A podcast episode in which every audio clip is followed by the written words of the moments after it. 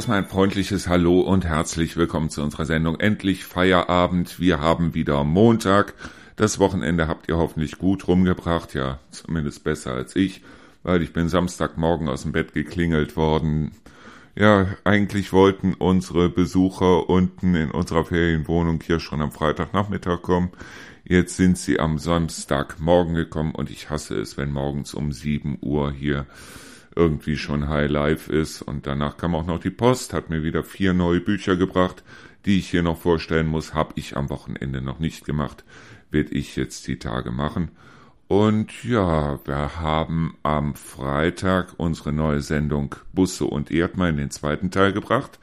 Das heißt, ich habe mich online mit dem Torben unterhalten und voraussichtlich wird das Ganze wohl morgen oder übermorgen. Ich gehe eher mal von übermorgen aus. Also am Mittwoch werden wir das Ganze auch senden.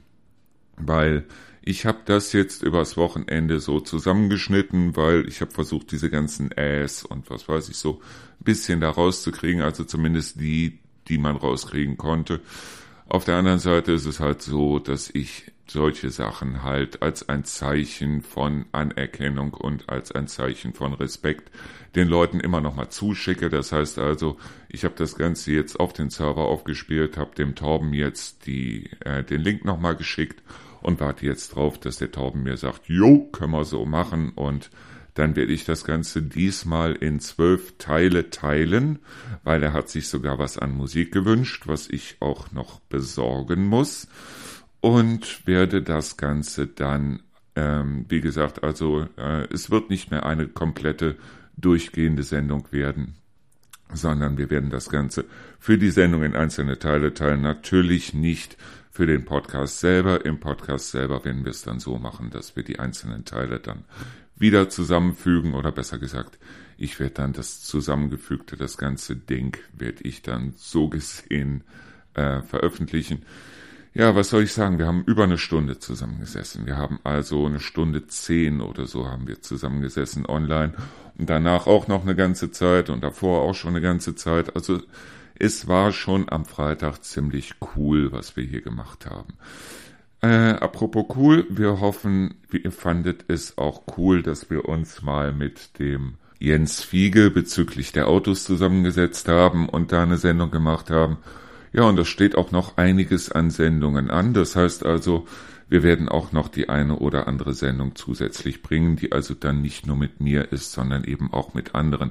Was ich bloß gemerkt habe, ist, dass die Leute es viel mehr interessiert, wenn, ähm, wenn ich aus meiner eigenen Erfahrung so ein bisschen berichte, weil ich sage jetzt mal solche Sachen wie jetzt, äh, was ihr also selber nachlesen könnt in irgendwelchen Büchern oder wie auch immer, das könnt ihr nachlesen in irgendwelchen Büchern. Und aufgrund dessen habe ich mir jetzt überlegt, wir machen einfach heute mal eine Sendung über Schüchternheit, aber ich erzähle wieder so ein bisschen darüber, wie es mir persönlich ergangen ist und eben nicht so allgemein, das sollte man tun, dieses sollte man tun, jenes sollte man tun. Ich erzähle einfach, was ich gemacht habe ähm, das Ganze, wie gesagt, erstmal nach der Musik. Ich werde mir jetzt erstmal einen Kaffee machen und dann hören wir uns gleich wie immer in alter Frische und gehen dann ins volle.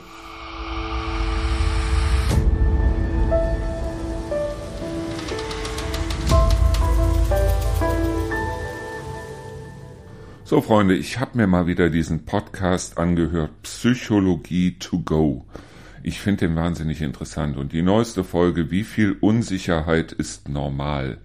Normal natürlich in Anführungsstrichen und es geht um Schüchternheit und es geht darum, wann sollte man einen Arzt aufsuchen, beziehungsweise was kann man gegen Schüchternheit tun.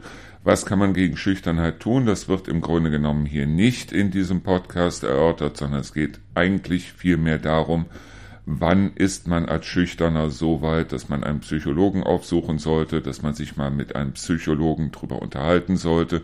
Und wann ist es so weit, dass also das Ganze krankhaft wird, weil ja, mittlerweile wird ja alles zur Krankheit. Was ich irgendwie so ein bisschen nicht verstehe, das ist, egal ob du jetzt äh, Alkoholiker bist, dann bist du krank, egal ob du jetzt äh, unsicher bist, in großem Maße, dann bist du krank. Wenn du allerdings Raucher bist, komischerweise, dann bist du nicht krank. Könnte daran liegen, dass der Staat jedes Jahr von den Rauchern 14 Millionen Euro, Milliarden, 14 Milliarden Euro einnimmt. Ich erinnere mich noch damals, also das by the way, wir kommen gleich zum Thema Schüchternheit, aber ich erinnere mich damals an unsere Gesundheitsministerin Ulla Schmidt. Ja, Ulla Schmidt hat also zusammen mit der Regierung damals beschlossen, dass also, das war zu der Zeit, als es mit diesen Zwillingstürmen in den USA damals passiert ist, dass also die Regierung viel mehr Geld brauchte, um also für Sicherheit hier in Deutschland zu sorgen. Und daraufhin hat man sich dann darauf geeinigt, man müsste doch die Tabaksteuer um einen Euro nach oben setzen. Jetzt hieß es allerdings, ja, wir setzen die jetzt nicht um einen Euro nach oben, sondern um viermal 25 Cent.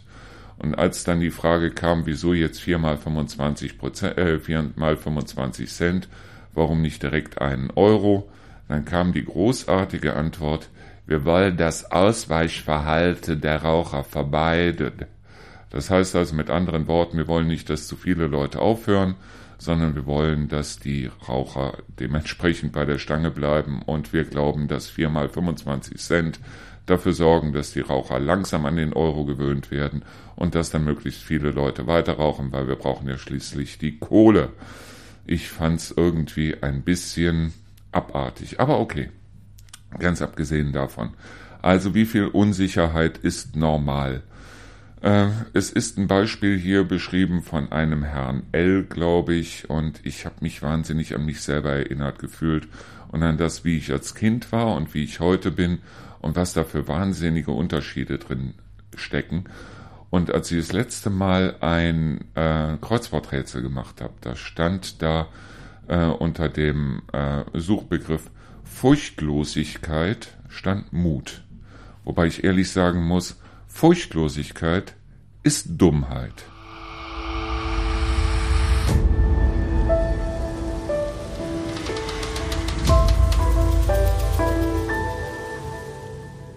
So, wie komme ich jetzt von Schüchternheit auf Furchtlosigkeit auf Mut? Ja, das Ganze war so, dass ich damals wahnsinnig zurückhaltend war. Das heißt also, im Grunde genommen das, was ich immer wieder von mir behaupte, menschenscheu wo die meisten dann zusammenklappen vor Lachen, war bei mir früher tatsächlich so. Das heißt also, ich war lieber für mich selber. Ich hatte zwar ein paar Freunde vereinzelt, wo ich dann sagen muss, das waren aber auch dann wirklich Freunde, aber ich war so nie dieser Ferrero-Küsschen-Typ, der also, bei dem es ständig geklingelt hat, der also ständig irgendwelche Leute vor der Tür stehen hatte und der ständig Party machen musste und so weiter. Ich war mehr so derjenige, ich habe mich zu Hause hingesetzt, ich habe Musik gehört, ich habe gelesen, ich habe unglaublich viel gelesen. Und ja, irgendwann war es dann bei mir so, dass ich mir irgendwann gedacht habe, das kann so nicht weitergehen. Ja, so kann es wirklich nicht weitergehen. Und Tatsache ist auf der anderen Seite auch, dass es bei mir ja, ich würde mal schon so sagen, dass es eigentlich eine Störung war. Ich habe ja immer gesagt, meine Mutter hat nicht viel richtig gemacht.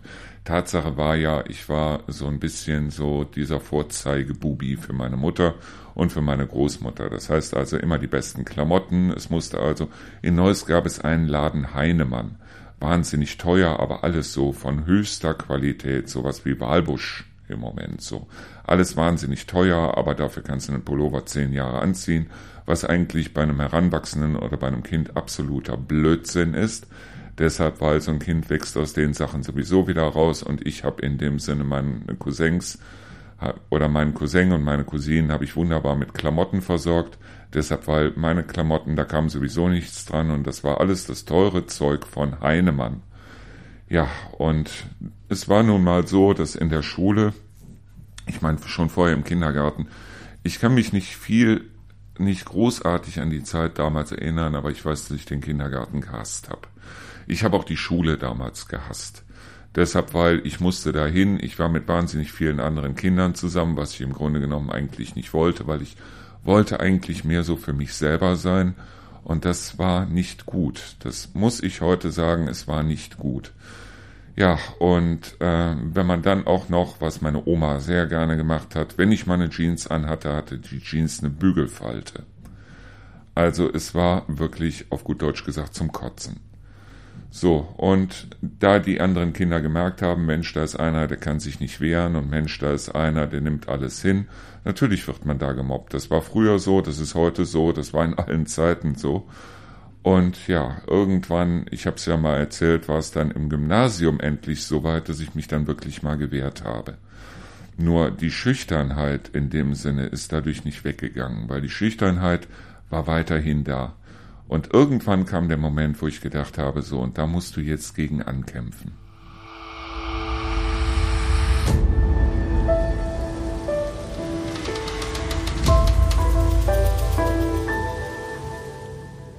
Ja, mein Problem war ganz einfach, ich mochte die meisten Menschen nicht. Ich mochte sie wirklich nicht. Nur wenn du einen Feind hast, dann lerne deinen Feind besser kennen als deine Freunde. Und es ist nun mal so, das merke ich auch heute noch, dass ich also neuen Leuten gegenüber immer sehr vorsichtig bin, wobei ich das heute mit anderen, mit ganz anderen Methoden mache als früher. Ich war früher, ja, auf gut Deutsch gesagt, ein Idiot. Ich war derjenige, der sich also hinter Mama versteckt hat oder hinter Oma versteckt hat, derjenige, der zwar lieb und nett und freundlich war und allen Leuten die Hand gegeben hat und guten Tag gesagt hat und auf Wiedersehen, aber ich war im Grunde genommen wirklich ein Idiot. Und irgendwann war dann der Moment, wo ich mir gedacht habe, so, wenn du einen Feind hast, dann lern deinen Feind kennen. Und das war der Moment, wo ich angefangen habe, Bücher zu lesen über Psychologie, über Körpersprache, über dieses ganze Zeug, wo man also sagt, okay, was andere so können. Ich habe sogar Bücher gelesen über Smalltalk, wie man Smalltalk macht, weil ich wusste es nicht, ich konnte es nicht und im Grunde genommen wollte ich es auch nicht, aber diese Art von Smalltalk, die also wahnsinnig viele Leute wahnsinnig gerne machen, wenn man es selber nicht kann, wenn man es selber auch nicht will, dann ist es wirklich wahnsinnig schwer. Allein bloß sich übers Wetter zu unterhalten oder sich über den Sommer oder den Winter oder den Herbst oder wie auch immer zu unterhalten, wo ich mir gedacht habe, was soll das und was bringt mir das und das bringt mir gar nichts und es bringt mich kein Stück weiter. Also habe ich auch Bücher gelesen über Smalltalk. Ich habe Bücher gelesen über Manipulation, wie man Leute manipuliert. Und ich habe sie nicht nur gelesen, ich habe sie sogar gelernt. Das heißt also, irgendwann war ich dann so weit, dass ich wirklich auf Leute zugehen konnte und wusste in dem Sinne eigentlich bei den meisten Leuten, wie werden die reagieren, wenn ich dieses oder jenes mache. Und es gab für mich so Male, wo ich dann auch weggegangen bin abends und wo ich dann abends mich auch, ich sage jetzt mal in Kneipen oder wie auch immer begeben habe und habe mir gedacht, okay, probier das, was du jetzt gelesen und gelernt hast, probier das einfach mal aus. Das Blöde war bloß, ja, das Blöde, sage ich heute, das Blöde war, es hat funktioniert. Es hat wirklich funktioniert. Das heißt, vielleicht habe ich die richtigen Bücher gelesen. Ich möchte heute auch keinem einen Tipp geben in irgendeiner Weise, welche Bücher man lesen sollte.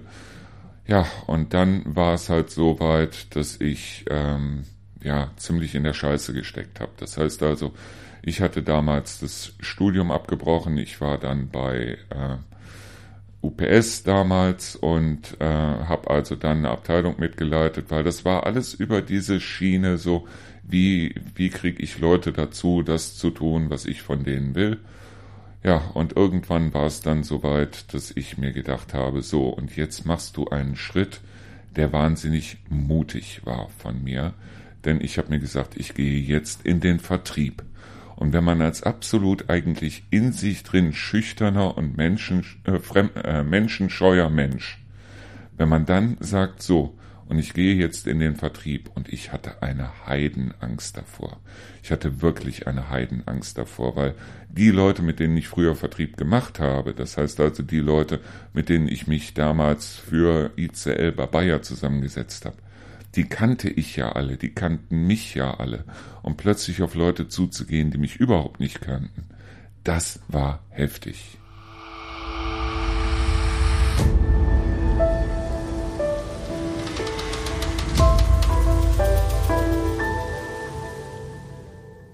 Ich hatte als Kind das Problem, dass ich so gut wie keine Luft durch die Nase gekriegt habe. Das heißt also, ich habe immer nur durch den Mund geatmet und meine Mutter hatte irgendwann das Gefühl, Mensch, der Junge, der hat Polypen und aufgrund dessen muss sie jetzt mal zum Arzt gehen, damit der Arzt die Polypen rausholt. Der Arzt hat mich untersucht mit allem drum und dran und meinte, das sind keine Polypen und daraufhin wurde ich also getestet auf Allergien. So mit diesem, äh, das war irgendwie auf dem Arm. Ich wurde also ein paar Mal gepiekst auf dem Arm und dann kamen da verschiedene Stoffe drauf und nachher stellte sich dann raus, ich war also allergisch gegen Hausstaub und Hausstaubmilbe. haben wahrscheinlich wahnsinnig viele Leute und der Arzt hat mir dann erzählt, ja, auf jeden Fall keinen Hund, keine Katze, kein Federbett und alles hygienisch sauber und so weiter. Und dann meinte er, ja, da kann man aber was gegen tun, nämlich eine Desensibilisierung. Daraufhin habe ich dann den Arzt gefragt, was das denn ist, so eine Desensibilisierung. Ja, Sie kriegen die Stoffe dann gespritzt. Hier, dann müssen Sie zweimal die Woche oder so hier hinkommen und dann kriegen Sie zweimal die Woche oder kriegst du zweimal die Woche eine Spritze und äh, dann wirst du desensibilisiert. Und irgendwie hatte ich schon auf dem Rückweg wieder nach Hause, hatte ich das Gefühl, Mensch, Desensibilisierung, tolle Sache, kannst du auch selber machen. Also habe ich mich zu Hause wirklich 14 Tage, drei Wochen intensiv mit der Katze beschäftigt, intensiv mit dem Hund beschäftigt. Wir haben gespielt, wir haben gebiked, wir haben geturnt.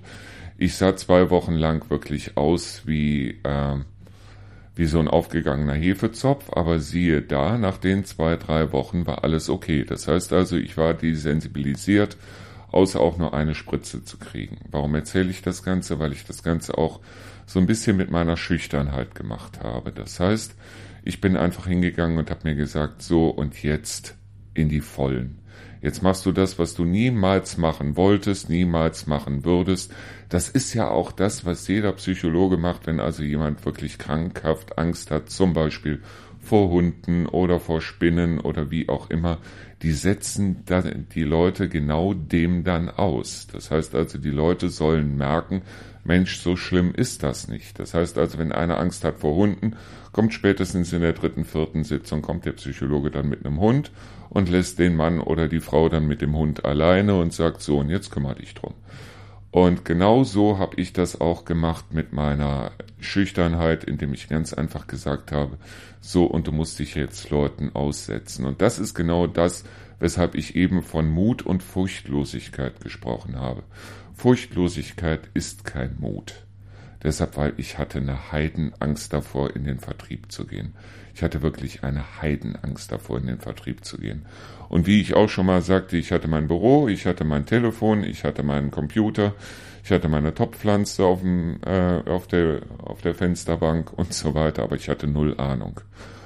Und dann in so einer Situation, in der ich sie war, den Telefonhörer in die Hand zu nehmen und zu sagen, so, und jetzt rufst du einfach mal irgendjemanden an, das war wirklich hart.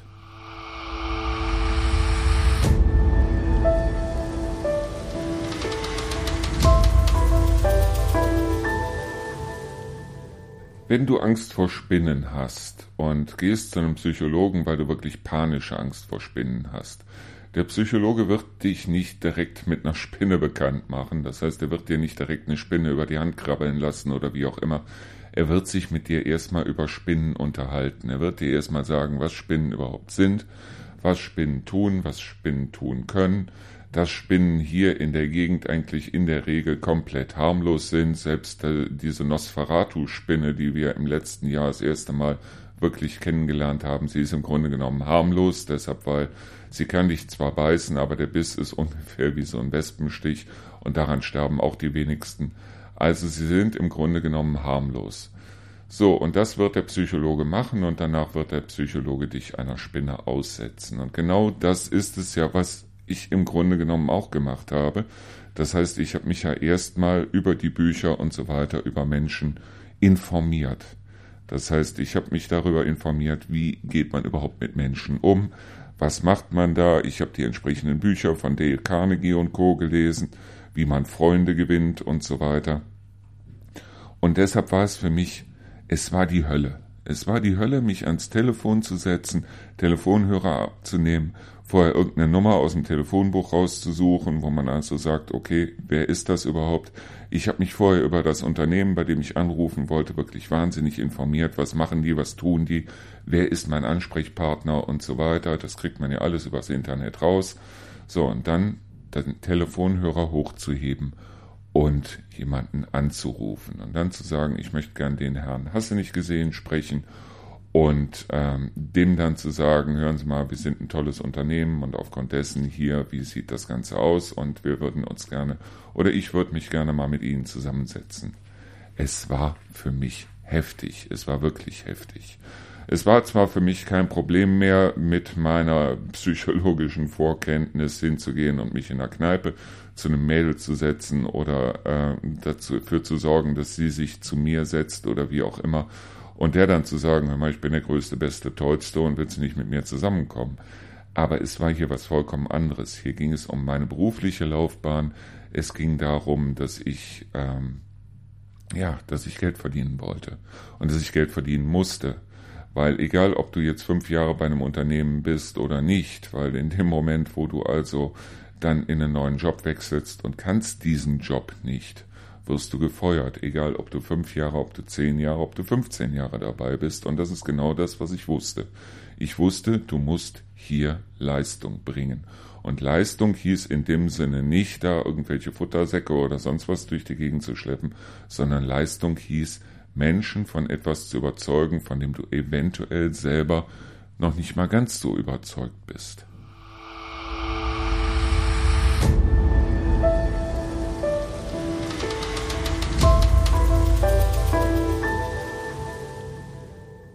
Jeder, der es mal gemacht hat, wird mir zustimmen, dass Vertrieb ein wahnsinnig harter Job ist, weil du hast es jeden Tag im Grunde genommen mit deinem Arbeitgeber zu tun. Nicht nur deshalb, weil du deinem richtigen Arbeitgeber immer wieder Reports und so weiter liefern musst und du musst ihm Zahlen liefern und du musst Rapport stehen dahingehend, was passiert, wann, wo, wie, sondern der wirkliche Arbeitgeber ist im Grunde genommen der Kunde. Und du bist nicht nur verantwortlich für dich selber, für dein Gehalt, sondern du bist eigentlich im Grunde verantwortlich für das gesamte Unternehmen. Deshalb, weil von dem Geld, das du reinholst, wird also wirklich vom Chef bis zur Putzfrau jeder bezahlt. Das heißt also mit anderen Worten, du bist derjenige, der im Grunde den Laden am Laufen hält. Das ist ja auch das, was ich immer gesagt habe, nämlich du kannst das tollste Produkt haben, wenn niemand davon weiß, dann gehst du damit unter. Du musst also in dem Sinne, ja, du musst immer wieder klingeln, du musst immer wieder neue Leute herbeischaffen. Du musst auch versuchen, aus deinen Kunden dann Stammkunden zu machen, weil jeder Unternehmer weiß, dass er 80 Prozent seines Geldes mit 20 Prozent seiner Kunden macht und du selber musst dir diese 20 Prozent suchen. Auf der anderen Seite ist es aber so, wenn du den Telefonhörer in die Hand nimmst und irgendjemanden anrufst, dann hat derjenige erstmal per se überhaupt gar keine Lust auf dich der hat wirklich gar keine Lust auf dich. Der macht gerade irgendwas anderes, sitzt vor seiner Arbeit, hat tausend andere Sachen im Kopf, hat eventuell dann auch noch Stress mit seiner Frau oder mit ihrem Mann oder wie auch immer. Und aufgrund dessen rufst du immer zu einem ungünstigen Zeitpunkt an. Und für jemanden, der schüchtern ist, ist das die Hölle. Und bei den meisten Leuten ist es also so, selbst die, die im Vertrieb sind, die sagen mir immer wieder, also ich mach lieber äh, irgendwelche Aufgaben, als dass ich irgendjemanden kalt anrufe. Kalt heißt in dem Sinne unvorbereitet. Weil du bist vielleicht vorbereitet, derjenige, den du anrufst, der ist allerdings nicht vorbereitet. Und dementsprechend wird er auch reagieren. Und verkaufen ist nicht einfach bloß verteilen, weil viele Vertriebler mittlerweile, die übernehmen dann einen Kundenstamm, lassen sich von dem eventuell dann noch weiterempfehlen und haben dann ja das große Glück, dass sie im Grunde genommen da Leute haben, die sie eigentlich schon kennen und die vielleicht an der einen oder anderen Stelle sogar auf den Anruf warten. Du hast es als blanker Neuling im Vertrieb, hast du es mit Leuten zu tun, die eigentlich mit dir erstmal per se nichts zu tun haben wollen. Und ja, das war genau meine Situation und dazu kam noch meine riesige Schüchternheit. Ja, auf der anderen Seite aber auch genau dieses ähm, Hintergrundwissen, das ich hatte, das ich eben aus den Büchern hatte. Und ich bin irgendwann hingegangen, das heißt also, nachdem ich zwei Wochen da gesessen habe und habe also wirklich gar keinen Termin gekriegt, wo ich mir dann dachte, okay, du musst jetzt irgendwas machen, um dich möglichst schnell nach vorne zu bringen und habe also dann diesen Trick angewandt, dass ich also jemanden angerufen habe aus einer bestimmten Sparte und habe dem gesagt, hören Sie mal zu, wie sieht das aus bei Ihnen? Ich will Ihnen gar nichts verkaufen, sondern ich will es einfach nur verstehen. Weil ich wusste, in der Sparte gibt es wahnsinnig viele Leute, also wahnsinnig viele Unternehmen. Also habe ich ihm gesagt, hören Sie mal, wie sieht's aus? Haben Sie eine halbe Stunde Zeit für mich? Können Sie mir Ihre Sparte einfach mal erklären? Ich bin dann dahin gefahren, weil er hat tatsächlich Ja gesagt, weil sowas hatte er vorher noch nicht gehört. Und ich bin dann dahin gefahren und habe mich mit dem Mann zusammengesetzt.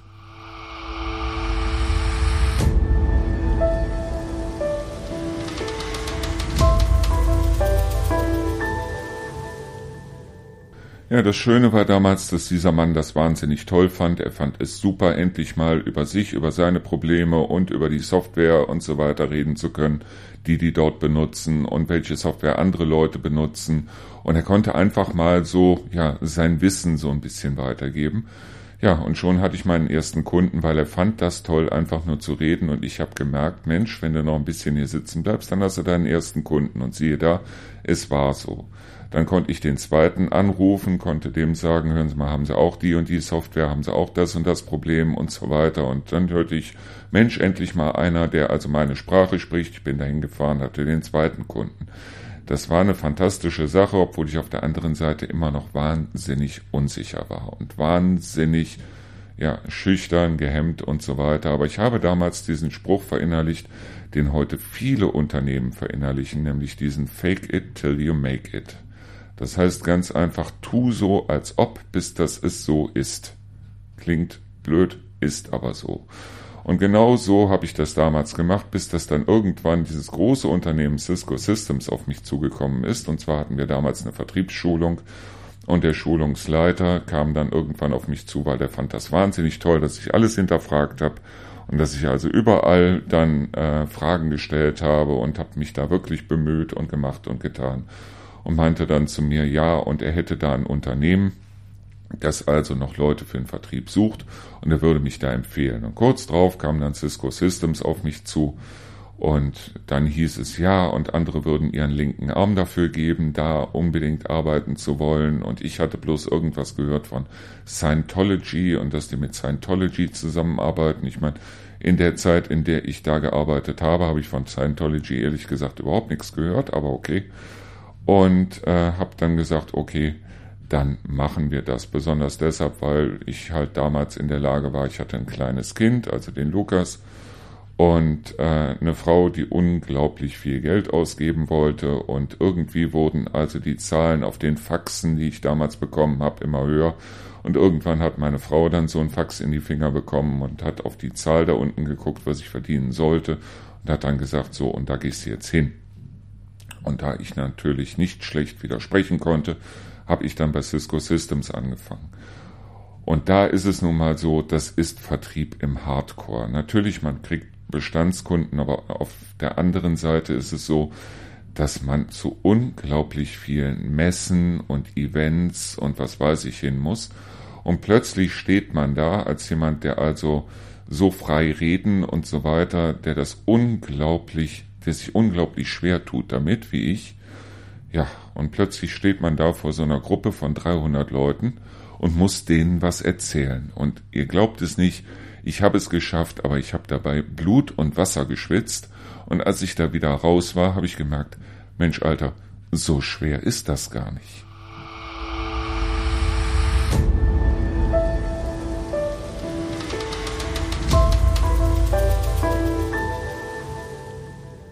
Was ich damals konnte und was ich heute noch gut kann, das ist zuhören. Das heißt also mit anderen Worten, dass ich, selbst wenn ich von irgendwas keine Ahnung habe, dass ich aber gut drüber reden kann, weil ich den anderen Leuten zuhöre. Das heißt, ich lerne von dem, was ich höre und ich lerne von dem, was ich lese. Und damals bei Cisco war es tatsächlich so, ich war einer der Vorzeigevertriebler. Das heißt, ich hatte auf der einen Seite das Glück, dass ich halt einen Sponsor hatte, sprich also meinen Vertriebscoach, meinen Vertriebstrainer, der die großen Unternehmen im Markt auch trainiert hat im Bereich von Vertrieb und der immer gesagt hat, Mensch, du bist ein Spitzenvertriebler und auf der anderen Seite halt meinen Chef, der dadurch diesen Point of View, das heißt diese Sichtweise auf mich hatte, so nach dem Motto, wenn der es nicht verkauft, dann verkauft es niemand und so weiter. Und es war wirklich dieses Fake it till you make it. Und ich hatte damals wahnsinnige Angst, nicht nur vor den Kunden, sondern auch davor, dass irgendwie die Leute rausfinden könnten, was für eine Luftnummer ich war. Das heißt also, dass ich im Grunde genommen keine Ahnung hatte. Das war aber schon vorher so. Das war ja vorher auch schon so, als ich damals für ICL zu Bayer geschickt worden bin, wobei ich mir ja im PC-Bereich wirklich alles selber beigebracht habe. Ich habe nirgendwo einen Kurs gehabt, ich habe nirgendwo eine Schulung gehabt. Ich habe mir einfach Zeitungen geholt, habe die durchgelesen, habe mir Bücher geholt, habe die durchgelesen, habe zu Hause mindestens 50 Mal äh, meinen PC auseinandergebaut und wieder zusammengeschraubt und habe mir alles angeguckt und habe mir angeguckt, wie viele Kontakte hat was und wie kannst du jetzt was machen. Und wenn ich irgendwas nicht wusste, habe ich wiederum andere gefragt und dann wusste ich's. Und dementsprechend war ich eigentlich im Grunde genommen einfach bloß die Datenbank für das, was andere wussten. Aber mir selber wirklich erarbeitet, in dem Sinne hatte ich ja nichts.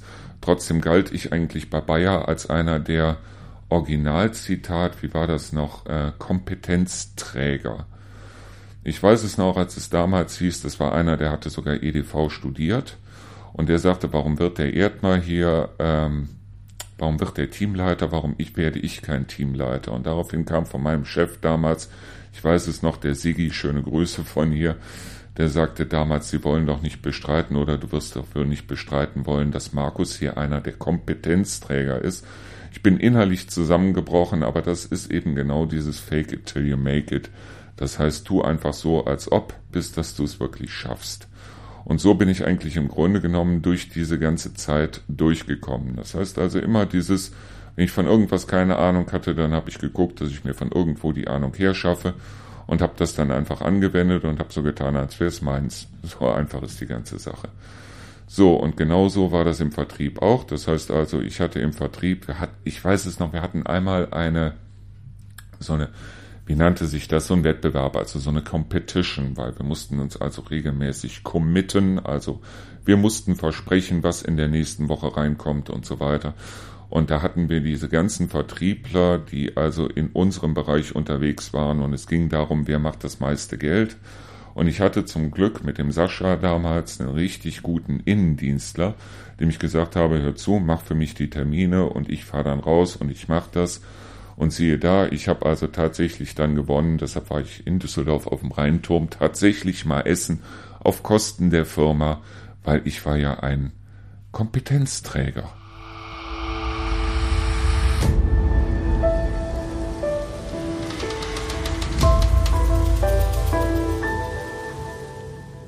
Das allergrößte Glück, das ich hatte, das war Lukas. Also ich sage es immer wieder, nicht nur deshalb, weil Lukas so ein fantastisches Kind war, sondern deshalb, weil ich bewusst mir die Zeit genommen habe, die Kindheit und die Jugend vom Lukas so ein bisschen mitzuerleben und zu versuchen, damals die Kindheit und die Jugend vom Lukas von den Fehlern fernzuhalten, die ich damals gemacht habe. Das heißt also, Lukas war auch einer, der also ähm, sich am Anfang so ein bisschen versteckt hat und am Anfang so ein bisschen schüchtern war. Und ich habe immer versucht, dagegen zu lenken. Ich weiß es noch, das war einmal auf einer, ja, Lukas, die hatten irgendwie so ein Fest und Lukas war auf einer Hüpfburg und da war ein so ein Kind, das also den Lukas ständig da durch die Gegend geschubst und gehauen hat und so weiter. Und irgendwann kam dann Lukas zu mir und sagte, der haut mich und der schubst mich und so weiter. So, und daraufhin bin ich dann hingegangen und habe dem Lukas gesagt, so Lukas, du gehst jetzt dahin und dann haust du dem einmal richtig kräftig auf die Nase, aber kräftig auf die Nase.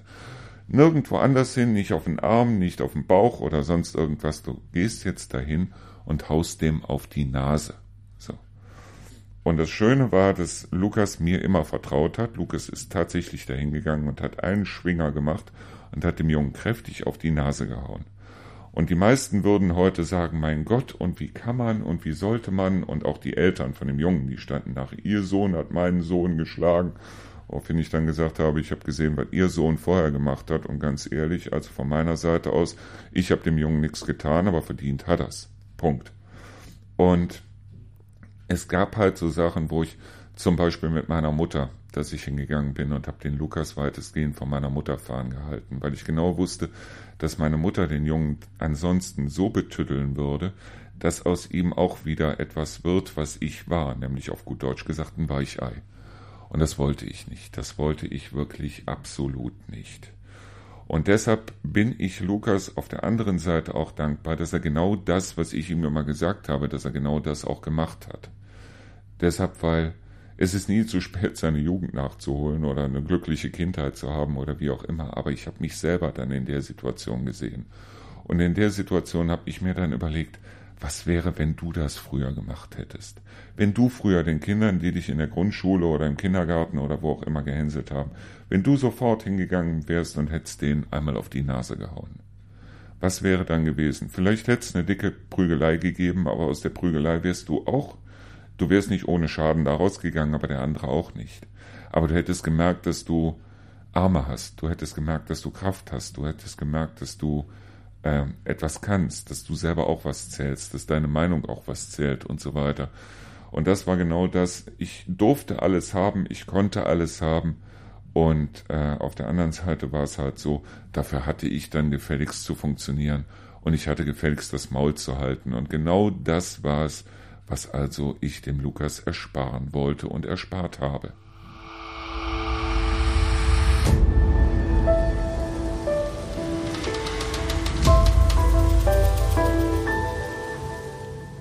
Die Frage ist ganz einfach, wäre ich heute da, wo ich bin, wenn ich damals nicht diese Bücher gelesen habe? Und ich muss ehrlich sagen, ich weiß es nicht. Ich habe keine Ahnung, ob ich heute da wäre, äh, wo ich heute bin, wenn ich diese Bücher, die entsprechenden, nicht gelesen hätte. Ich weiß es nicht. Vielleicht hätte auf der anderen Seite es einfach nur geholfen, wenn ich jemanden gehabt hätte, mit dem ich hätte reden können der mir mal gezeigt hätte, warum, wie, was, wo funktioniert. Wenn du heute zu einem Psychologen gehst, was macht ein Psychologe? Der gibt dir nicht als erstes Tabletten, sondern der redet als allererstes mal mit dir oder besser gesagt, du mit ihm. Ein guter Psychologe ist einer, der zuhört. Wir hatten letztens diese Frage, ähm, was würdest du gerne als Beruf machen, wenn du, wenn Geld keine Rolle spielen würde? Und da muss ich ganz ehrlich sagen, das ist auch das, wo das Ruinengartenprojekt irgendwann hingegangen ist, nämlich ganz einfach, ich würde mich gerne mit Leuten unterhalten oder besser gesagt Leuten zuhören.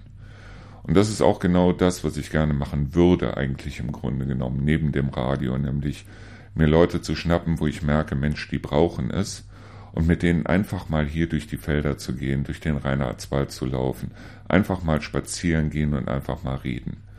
Weil die Psychologen, die machen das heutzutage ja alle so, die setzen sich mit dir in irgendein stilles Kämmerlein, wo sie eigentlich die ganze Zeit drin sitzen. Und ähm, ich glaube viel eher, dass es viel besser wäre, wenn man mit den Leuten einfach mal geht, wenn man mit den Leuten einfach mal rauskommt.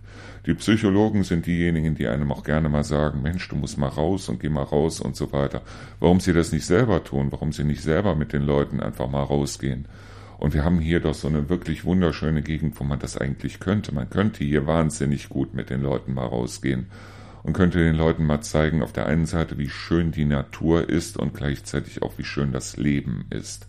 Es ist egal, ob jemand jetzt jemanden verloren hat oder wie auch immer, aber das wäre so eine Sache, die ich mir gut vorstellen könnte. Aber wie gesagt, was macht so ein Psychologe? Er redet erstmal mit dir. Ist ja im Moment erstmal egal wo, aber er redet mit dir. Und worüber redet er mit dir?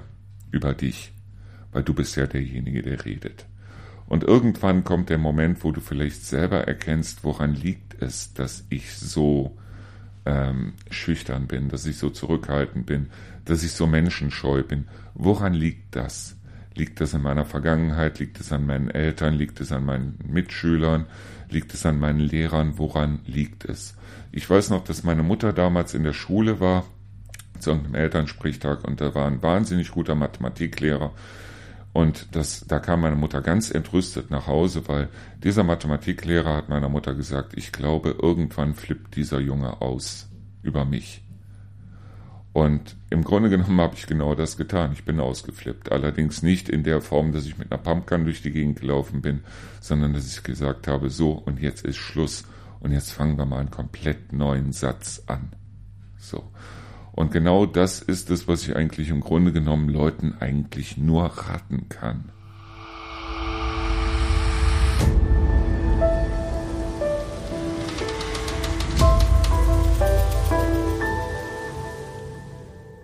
So, das, was ich Leuten raten kann, ist im Grunde genommen, hinterfragt euch selber, stellt euch euren Ängsten, aber informiert euch vorher darüber. Das heißt also, stellt euch vor, was wäre das Schlimmste, was passieren könnte, und meistens werdet ihr feststellen, dass es eigentlich im Grunde genommen gar nicht so schlimm wäre, selbst wenn das Schlimmste passieren würde. Und auf der anderen Seite werdet ihr natürlich dann auch feststellen, dass es so schlimm, wie ihr, aus, aus, wie ihr es euch ausgemalt habt, gar nicht kommt. Das heißt also, dass es im Grunde genommen eigentlich viel besser kommt. So, äh, Schüchternheit, ja, ich habe sie dadurch überwunden, indem ich ganz einfach bewusst gesagt habe, erstens mal, woran liegt es, woran lag es, dass ich schüchtern bin? Zweitens mal, was können mir andere Menschen überhaupt tun in dem Sinne? Und das dritte war ganz einfach, den Arsch in der Hose zu haben, einfach mal den Hintern zusammenzukneifen und zu sagen, so, und genau das mache ich jetzt und genau das tue ich jetzt und das finde ich gut. Das fände ich sehr gut, wenn mehr Leute genau das machen und genau das ist es ja, was ich hier mit der ähm, mit dieser Sendung eigentlich machen möchte. Das heißt, was ich möchte ist, dass Leute sich selber mal anfangen zu hinterfragen oder einfach mal anfangen miteinander zu reden. Weil, wie gesagt, ich habe nicht die Weisheit mit Löffeln gefressen und es gibt ganz sicher ganz viele Leute, die sagen, also was du damals mit deinem Jungen gemacht hast, dass du dem gesagt hast, hau dem anderen auf die Nase, das war absolut nicht gut. Ja, vielleicht war es absolut nicht gut. Ich habe die Weisheit nicht mit Löffeln gefressen. Ich habe nur gemerkt, dass es für ihn in dem Moment gut war. Das heißt, ich habe gemerkt, dass es ihm geholfen hat. Ich habe auch gemerkt, dass es mir in gewisser Weise geholfen hat. Und ja, damit war es für mich eigentlich gut, wenn andere sagen, nein, und Gewalt ist keine Lösung und so weiter. Dem muss ich ganz ehrlich sagen, mit den Worten des großen Kenny Rogers, sometimes you have to fight to be a man. Manchmal muss man kämpfen, um ein Mann zu sein. Manchmal muss man auch, aber auch kämpfen, um eine Frau zu sein. Manchmal ist Kämpfen eigentlich die richtige Lösung und nicht sich selber verstecken und nicht sich immer nur zurücknehmen und nicht immer nur ja, sich selber zu verleugnen, weil wer es allen recht machen möchte, der macht es meistens zumindest einer Person überhaupt nicht recht, nämlich sich selber. Und man kann es allen Leuten nicht recht machen. Mach es lieber dir selber recht. Und deshalb, wenn du also das Gefühl hast, Mensch, da komme ich alleine nicht durch oder wie auch immer, such dir jemanden, mit dem du reden kannst. Von mir aus ruf auch mich an, dann reden wir mal. Und dann, ja, dann höre ich dir einfach mal zu oder dann hört derjenige, der Psychologe oder wie auch immer dir einfach mal zu. Und in dem Moment, wo du Sätze draus machst, vielleicht wird dann auch wirklich ein Sinn draus. Und vielleicht ist es dann auch wirklich so, dass aus dem Berg Hügel werden, wie ich es immer sage. Und dann kannst du die einzelnen Hügel bepflanzen und mal gucken, ob noch was drauf wächst.